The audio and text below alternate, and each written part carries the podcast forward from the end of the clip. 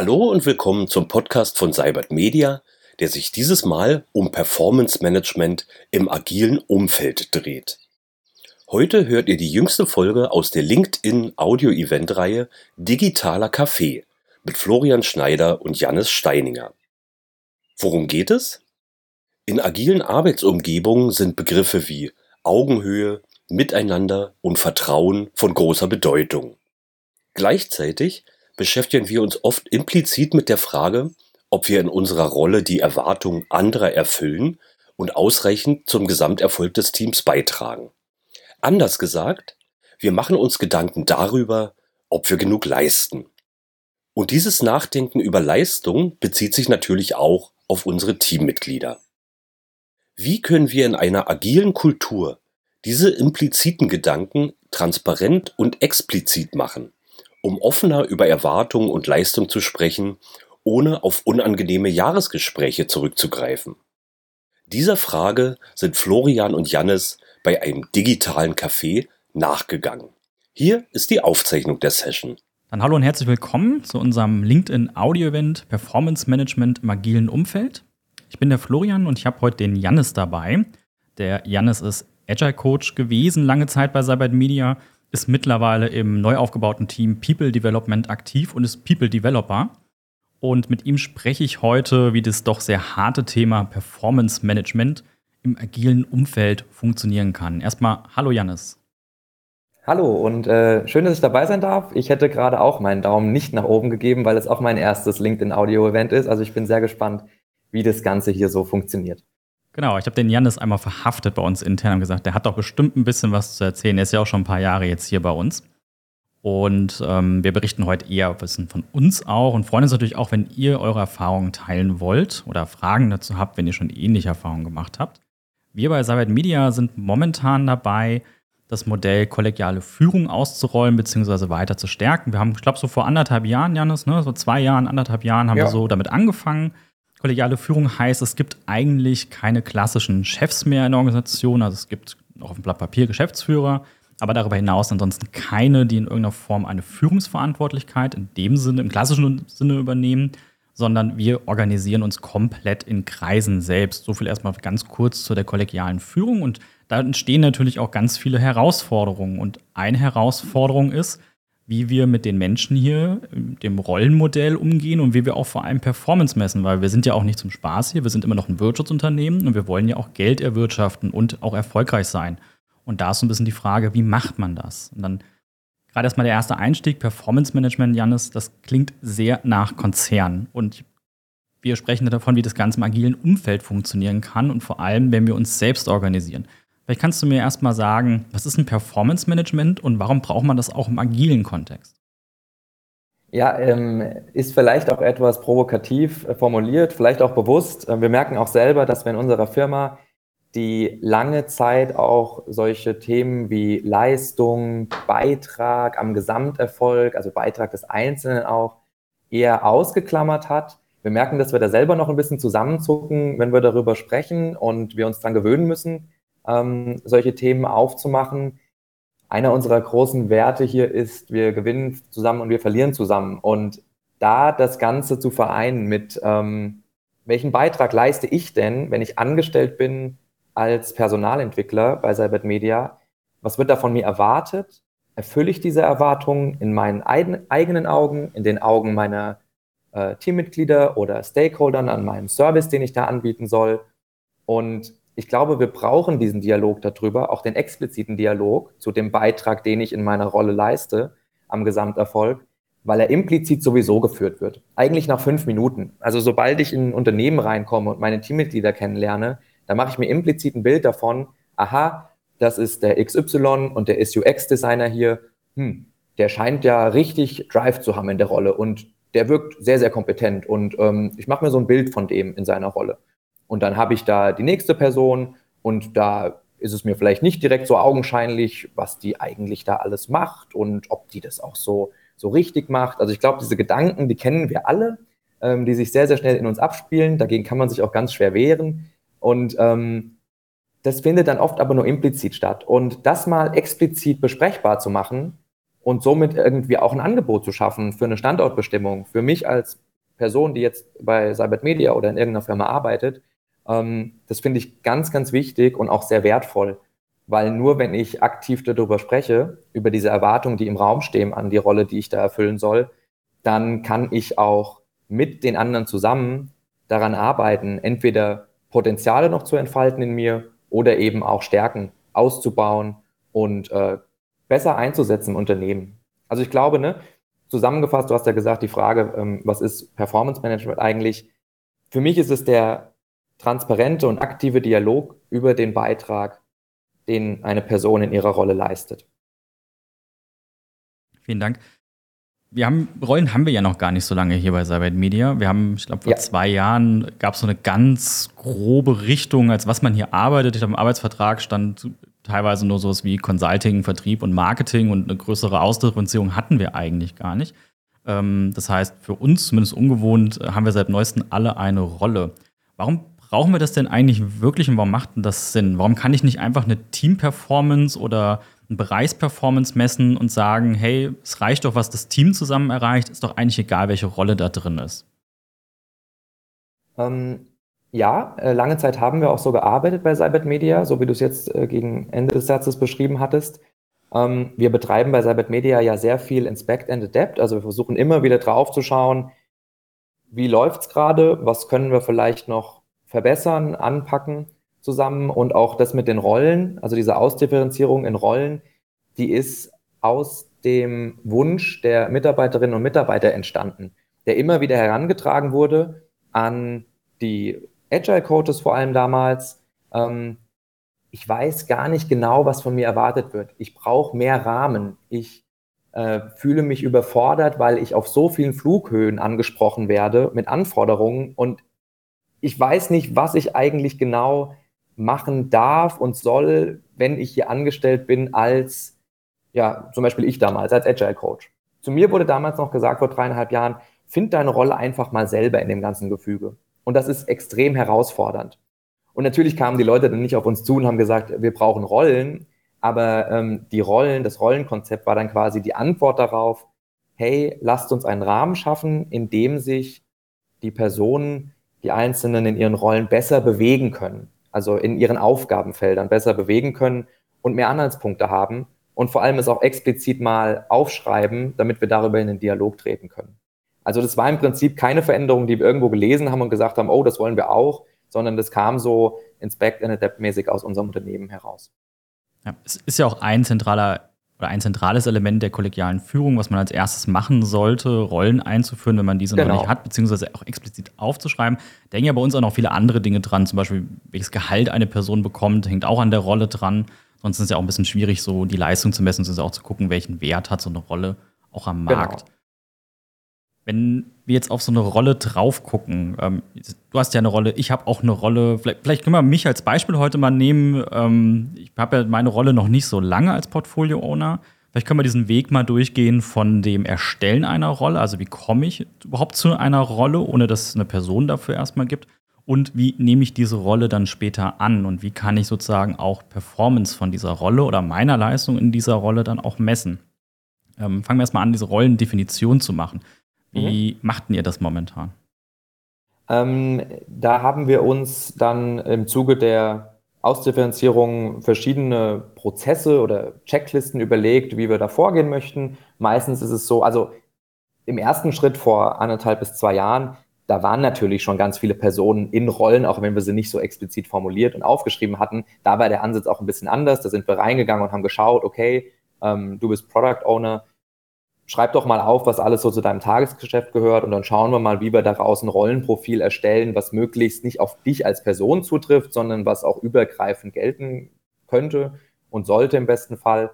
Und ähm, haben da dann geschaut, okay, wie viele verschiedene Rollenunterscheidungen brauchst du denn auch in gewissen Bereichen, die wir eben so haben? Also gibt es irgendwie nur eine Software-Developer-Rolle oder gibt es auch eine Software-Developer-Spezialisierungsrolle oder so? Da haben wir dann mit den jeweiligen Rollen ähm, Gruppen einfach zusammengeschaut, was da eine sinnvolle Ausdifferenzierung ist. Mittlerweile, wenn neue Rollen eingeführt werden, dann kommt meistens irgendwo ein Bedarf daran auf. Also im Beispiel jetzt von kürzlich war es so, ähm, man hat gemerkt, okay, nach Corona kamen jetzt wieder vermehrt Leute ins Büro. Wir hatten auch neue Räumlichkeiten angemietet. Währenddessen ähm, die, die Leute erscheinen zahlreich. Sie wollen gut ausgestattete Räume vorfinden. Wir bräuchten irgendeine Person, die das ein bisschen koordiniert und die Bedarfe der Teams einsammelt, dafür sorgt, dass die Räume gut ausgestattet sind, funktionieren und auf die entsprechenden Bedürfnisse der Teams passen.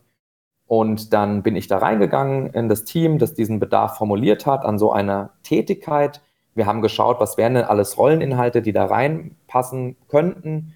Auch erstmal ganz, ganz unverbindlich aufgeschrieben und gesammelt, haben das dann nach und nach geschärft zusammen, haben dann geschaut, okay, wenn die in einer ersten Iteration fertig ist, wen könnten wir dort vorschlagen, ob wir vielleicht jemanden schon im Unternehmen intern haben, der da reinpassen könnte. Vielleicht aber wäre es auch jemand, wo wir extern eine Besetzung durchführen müssten, dann würden wir es ans Recruiting auch abgeben. Aber so war es dann eben ein Personalentwicklungsthema und wir haben geschaut, wer könnte denn intern, intern sich in so eine Rolle reinentwickeln und haben dann dafür verschiedene kurze Checklisten erstellt im Unternehmen, um das einfach möglichst einheitlich zu machen. Wir merken aber auch, dass wir gerade noch in einer Phase sind, wo wir ein bisschen ausprobieren müssen und das nicht immer so reibungslos klappt weil äh, in dem Fall war das jetzt relativ klar, wo auch der Bedarf formuliert wurde. Schwieriger wird es, wenn Bedarfe formuliert wurden, sind aus ähm, Schnittstellen-Meetings, also wo verschiedene Konstellationen zusammenkommen Bedarfe erkennen, die aber dann von verschiedenen Seiten auch mit ganz unterschiedlichen Anforderungen bestückt sind. Da wird es oft ein bisschen schwieriger und ein bisschen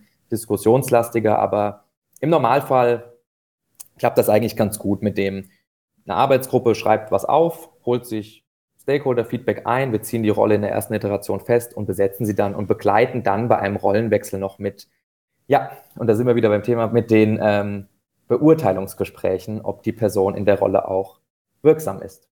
Das klingt jetzt sehr nach Konzern. Was heißt denn Beurteilung einer Rolle und ob die Person dazu passt? Ähm, uns ist aufgefallen zum ersten Mal, ähm, also ich merke es auch immer noch selber, wenn, wenn ich selber das Wort Beurteilung sage, so habe ich das ja vorhin auch schon eingeleitet, dann ähm, dann zuckt es in mir noch so ein bisschen zusammen, aber äh, einfach, weil wir lange von Feedback immer gesprochen haben, das klingt so ein bisschen weicher, ist deutlich positiver besetzt in unserer Kultur auch. Und wir haben irgendwann gemerkt, naja, wir machen auch jetzt schon an ganz vielen Stellen im Unternehmen keine Feedback-Gespräche. Also in der Probezeit zum Beispiel, da hatten wir immer vier Feedback-Gespräche angesetzt bisher und haben dann nach ähm, ausführlichem Dialog aber gemerkt, nee, das sind keine Feedback-Gespräche. Das ist kein ich stelle dir meine Wahrnehmung zur Verfügung und du kannst mal schauen, was du davon annehmen möchtest oder nicht. Das ist eine ganz klare Beurteilung seitens der Firma, seitens des Teams, ob eine neue Person, die bei uns anfängt, hier arbeiten darf oder nicht letztendlich.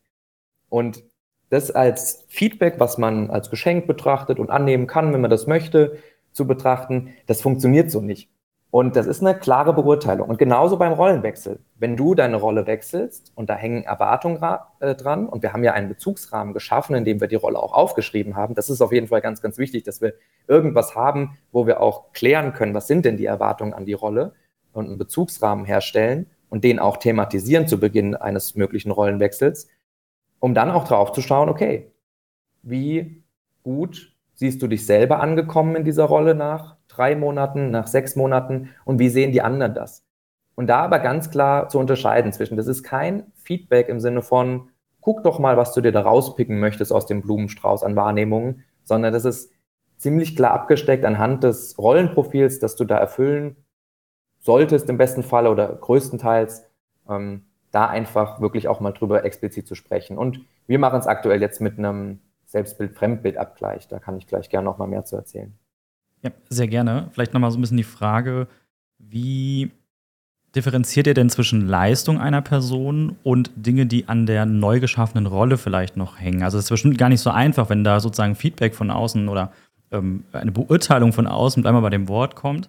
Ähm, und die Person kann eigentlich gar nichts dafür, weil diese Rolle einfach noch zu neu ist und dadurch vielleicht noch nicht im Unternehmen angekommen ist. Da gibt es einfach noch Spannungsbogen vielleicht. Vielleicht gibt es auch Überschneidungen von Rollen, aber vielleicht ist auch noch eine Lücke da. Vielleicht gibt es auch eine bestimmte Sache, die da noch gar nicht rein differenziert wurde, aber von außen eben noch jemand das, das ähm, ja, denkt, dass diese Rolle das macht. Also das äh, haben wir ja schon öfters hier gehört früher. Das hat er doch schon immer gemacht oder hey, ich habe doch gedacht, das macht er doch, der ist doch dafür zuständig, der ist doch da in diesem IT-Bereich da muss der sich doch um das und das kümmern. Da hängt doch irgendwo ein Kabel dran, also ist das doch IT. Wie geht ihr denn damit um? Ähm, da wäre meine Antwort drauf, dass wir schon immer noch stark versuchen, auch wenn das jetzt alles sehr prozesslastig klingt, was wir da so nachziehen in den letzten Monaten, dass wir schon immer noch uns an agilen Grundprinzipien festhalten und ähm, beispielsweise hier ganz klar sagen würden, also Menschen und Interaktionen und Kommunikation zwischen uns immer mehr als Prozesstreue in dem Fall. Also gerade wenn wir merken, dass eine, neu, eine Rolle noch ganz neu ist im Unternehmen und wir noch nicht genau absehen können, wie sieht denn die in sechs Monaten tatsächlich aus? Ähm, sind die Stakeholder in sechs Monaten immer noch die gleichen? Kann es sich vielleicht in eine ganz andere Richtung entwickeln? Dann besprechen wir das. Dann sprechen wir direkt am Anfang drüber. Es wird in den Erwartungsgesprächen auch klar. Ähm, normalerweise ist es auch allen recht schnell verständlich, dass wir da eine neue Rolle haben, die einfach noch ein bisschen schwammig vielleicht ist. Das ist auch völlig in Ordnung.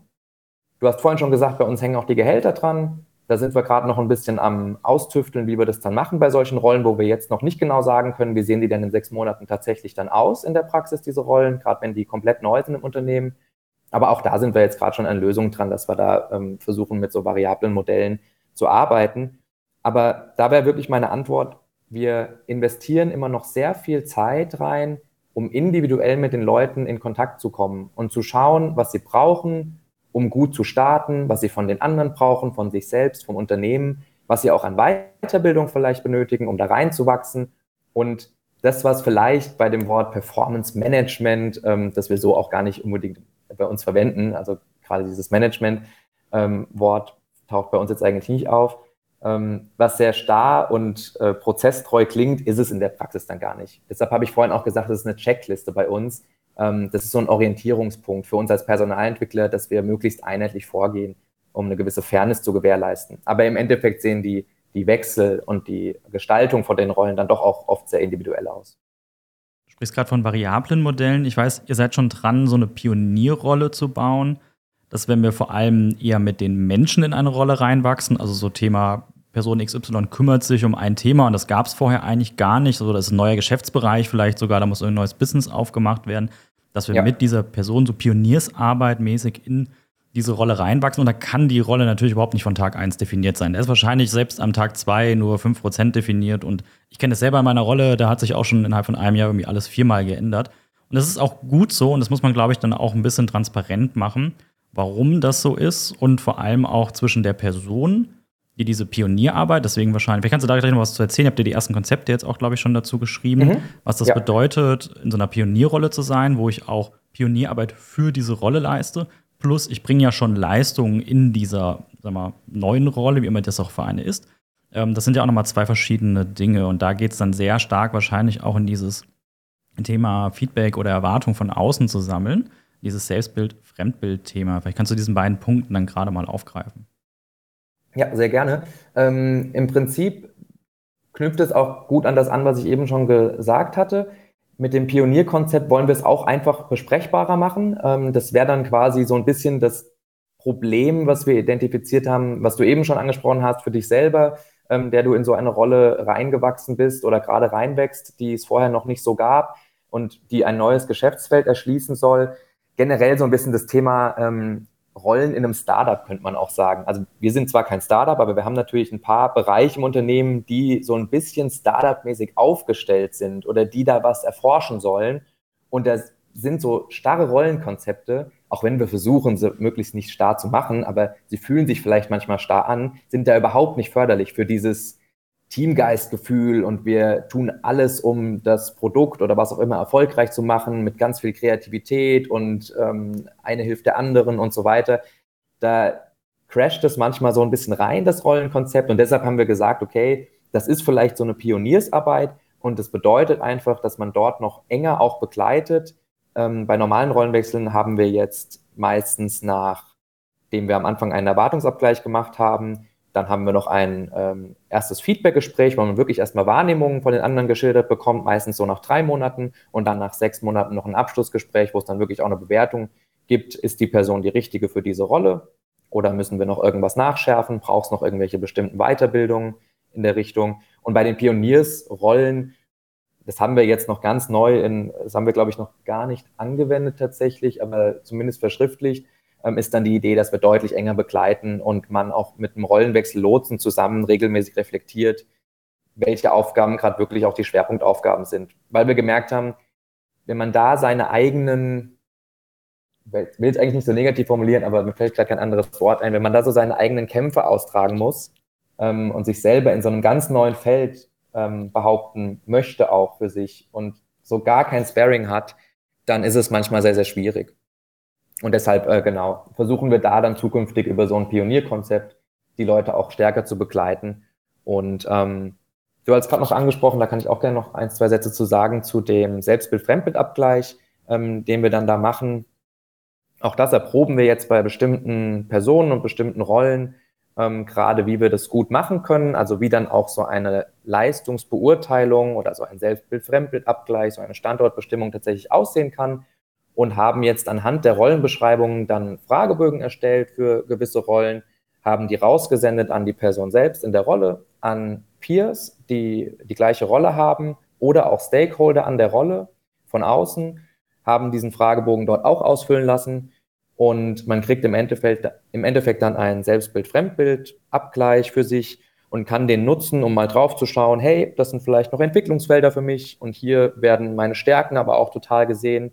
Wir fragen da auch qualitativ noch ab, ähm, wo man vielleicht wahrnimmt, dass die Person über die Rolle hinaus ganz viele Beiträge leistet zum Gesamterfolg, ähm, welche Entwicklungsmöglichkeiten man für die Person sieht und ähm, wie generell gerade die Zusammenarbeit wahrgenommen wird. Und gerade auch in den qualitativen Antworten, da stecken dann viele Ideen drin, sodass wir mit den Leuten, und es wurde bisher auch sehr dankend angenommen, dass wir mit den Leuten direkt so ein bisschen planen können. Hey, wie könnten dein Jahr so aussehen, weiterbildungstechnisch? Wo könntest du den Fokus drauf legen? Ähm, was wären so Dinge, die du gerne angehen möchtest für dich? Und ja. da haben wir jetzt erste Erfahrungen gesammelt.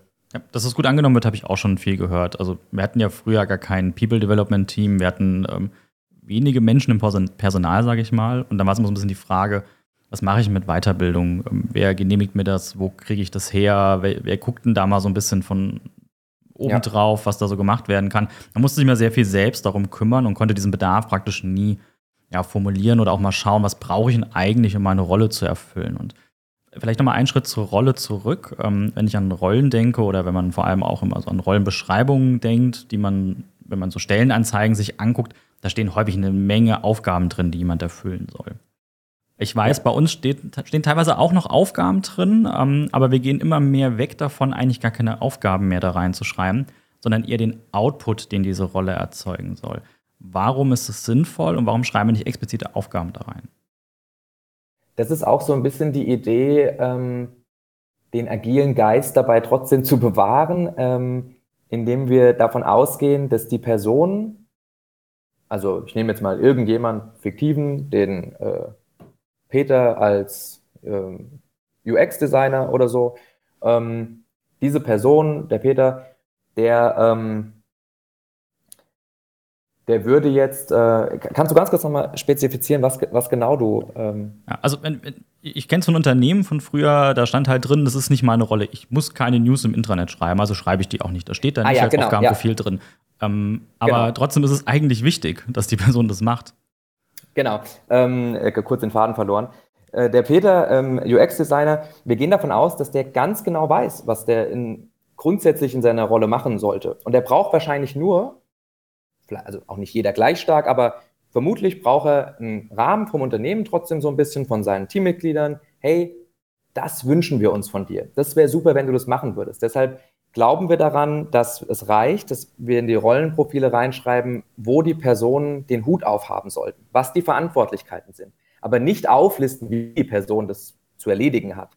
Weil damit würden wir es tatsächlich extrem einschränken. Und das glauben wir auch nicht, dass das sinnvoll ist, dass ich als Personalentwickler aufschreibe, was der ähm, Peter als UX-Designer für Handgriffe machen muss, sondern es geht grundsätzlich darum, zusammenzuarbeiten mit dem Team und dem Peter als Teammitglied, das hier sind, ist dein Handlungsrahmen irgendwie, das wäre cool, wenn du das hier abdecken würdest. Wie du das abdeckst am Ende, das ist völlig egal. Aber es wäre sehr wichtig, dass es erledigt wird von jemandem.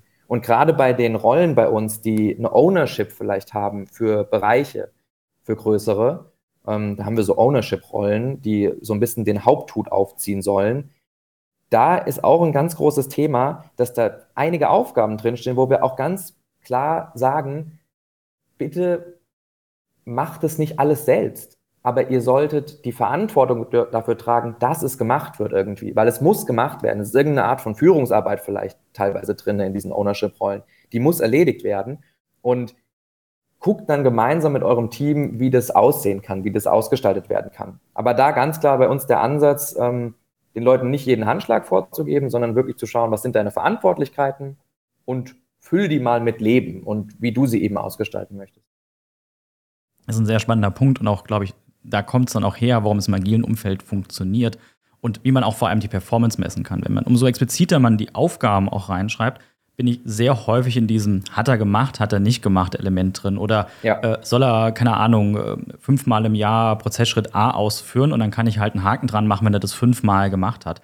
Ob das nachher sinnvoll war, dass er das fünfmal gemacht hat oder sie das fünfmal gemacht hat, äh, oder ob das ein Output fürs Unternehmen erzeugt hat, das wird in dem Moment überhaupt gar nicht gemessen, sondern es wird wirklich nur dieses fünfmal gemessen. Und das erlebe ich sehr häufig in Unternehmen, dass nach diesen Kriterien geguckt wird, weil die eben leicht zu messen sind. Ich kann es sehr leicht kontrollieren.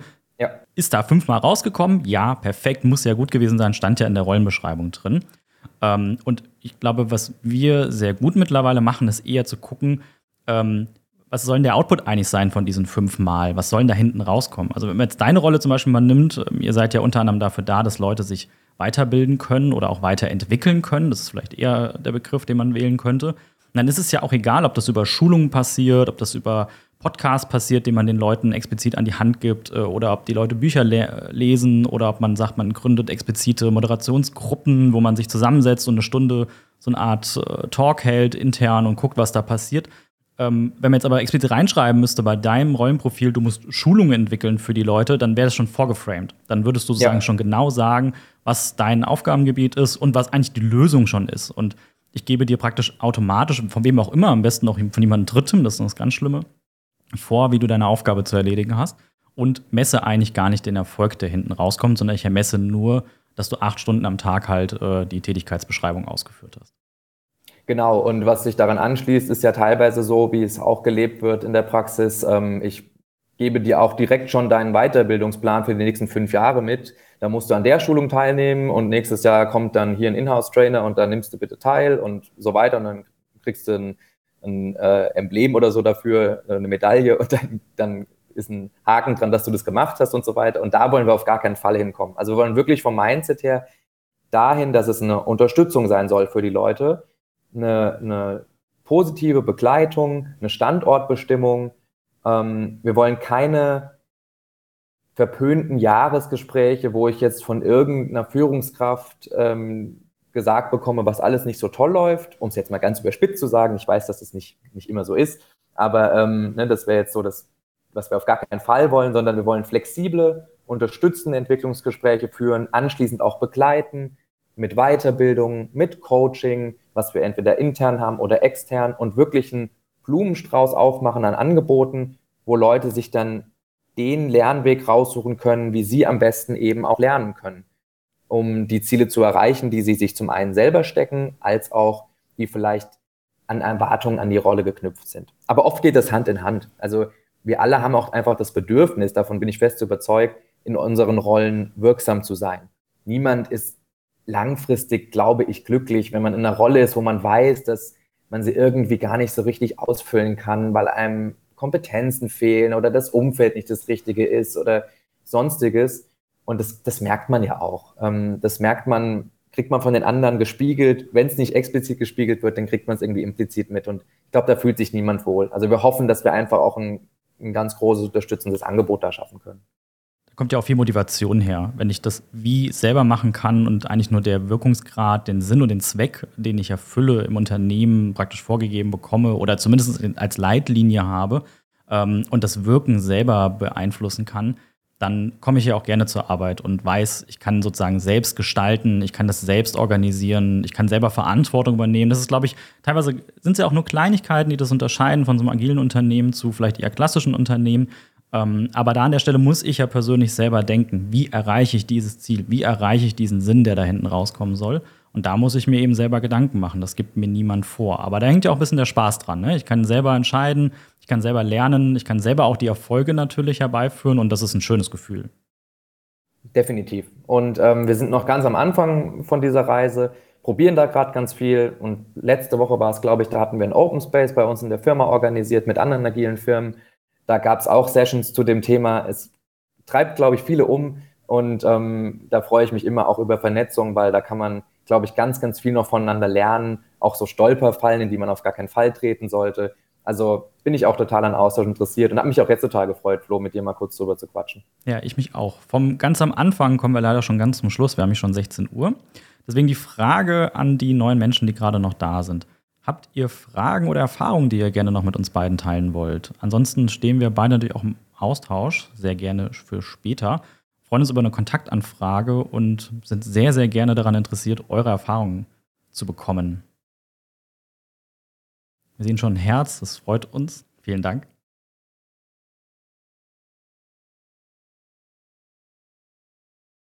Und wir haben alle Fragen schon geklärt im Vorfeld. Das ist doch eine schöne, ist doch ein schönes Feedback. Nehmen wir das einfach mal so mit, dass wir sozusagen alles erzählt haben und es keine Fragen mehr gibt. Definitiv, wobei es auch immer ein sehr, sehr schweres Thema, finde ich, ist, was so schwer wiegt und wo man, weiß ich nicht, allein schon über das Wort Leistung und Beitrag und so weiter könnte man wahrscheinlich Bücher schreiben. Also bei mir rührt das auch immer noch ziemlich viel nach und ähm, wenn im Nachgang noch was kommt, dann kann man sich ja sicher noch vernetzen.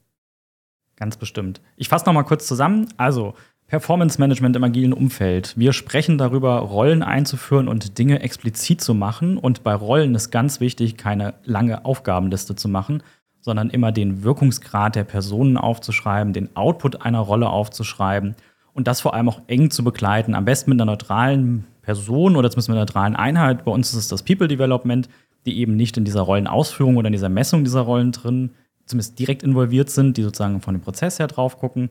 Selbstbild Fremdbildabgleich ist sehr, sehr wichtig, um auch zu gucken, wie sieht die Person sich in diesem dieser Rolle und vor allem wie sehen Stakeholder oder Teammitglieder oder Peers, also Leute, die ähnliche oder gleiche Rollen haben, diese Menschen.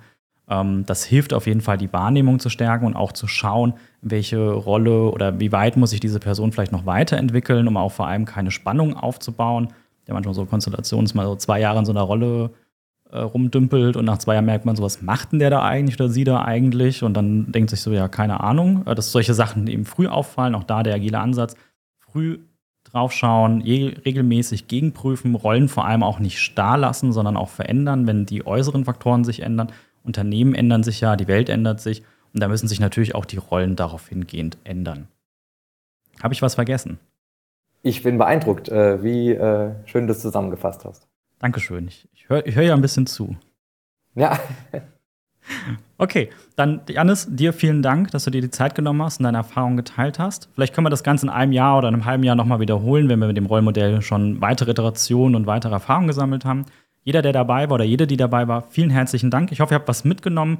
Vernetzt euch gerne mit uns beiden im Nachgang, wenn ihr noch Fragen dazu habt. Und ansonsten wünschen wir euch beide noch einen schönen Dienstagabend und hoffentlich bald einen Feierabend. Vielen Dank fürs Einladen, Flo, und danke, dass ihr da wart. Danke. Tschüss.